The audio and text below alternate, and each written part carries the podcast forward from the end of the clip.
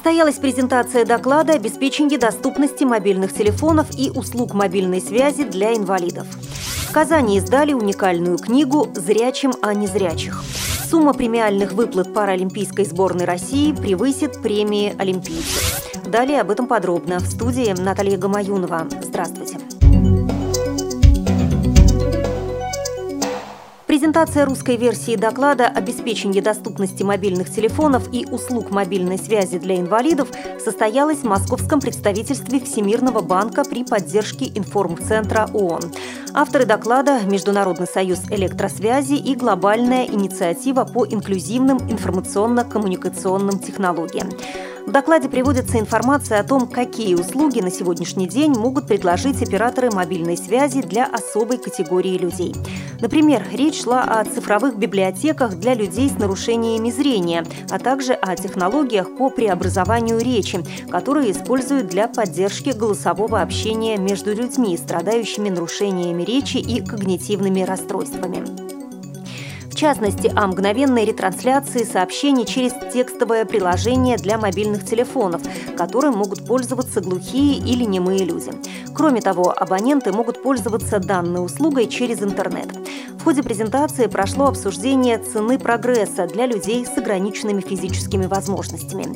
По мнению директора информцентра ООН Александра Горелика, доступность мобильных технологий для инвалидов можно обеспечить при взаимодействии НКО, частного бизнеса и государства.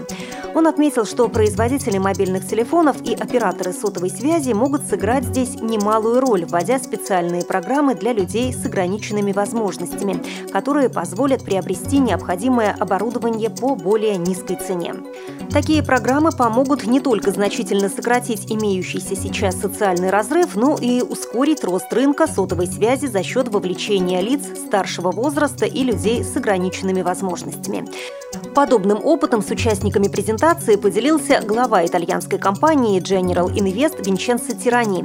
Он сообщил, что в Италии за последние несколько лет были введены частичная компенсация или льготы со стороны государства, понижение НДС или объединение усилий разработчиков и инициаторов для внедрения услуг для инвалидов. По мнению Тирани, этот положительный опыт будет весьма полезен и для России. В Казани издали уникальную книгу «Зрячим о незрячих.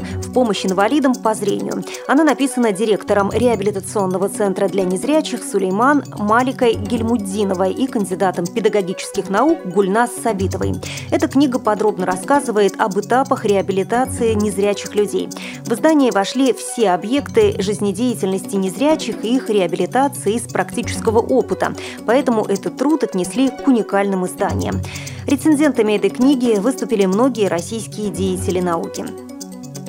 Книга состоит из шести глав. В первой говорится о людях с нарушением зрения, во второй рассказывается о психологии слепых людей.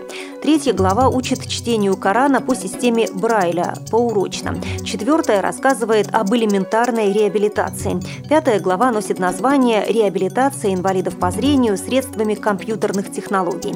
А шестая описывает опыт работы реабилитационного центра для незрячих «Сулейман». Уже на протяжении пяти лет в Казани функционирует центр, благодаря которому порядка 700 человек, посетив курсы, смогли научиться читать Коран, познакомились с основами ислама и научились работе на компьютере. Единственный реабилитационный центр для незрячих Сулейман находится в Казани, куда приезжают учиться люди со всей России и стран СНГ. Блестящие выступления российских спортсменов на Паралимпиаде в Лондоне принесли им не только почет и уважение всей страны, но и неплохие премиальные.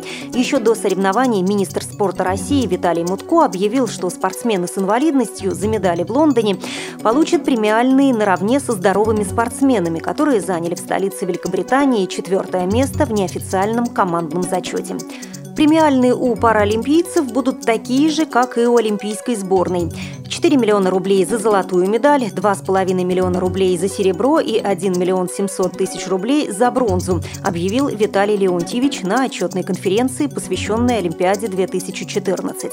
Эту информацию подтвердил и президент России Владимир Путин, вручивший российским спортсменам государственные награды в Александровском зале Большого Кремлевского дворца. Пять спортсменов были удостоены Ордена Почета, а 37 – Ордена Дружбы.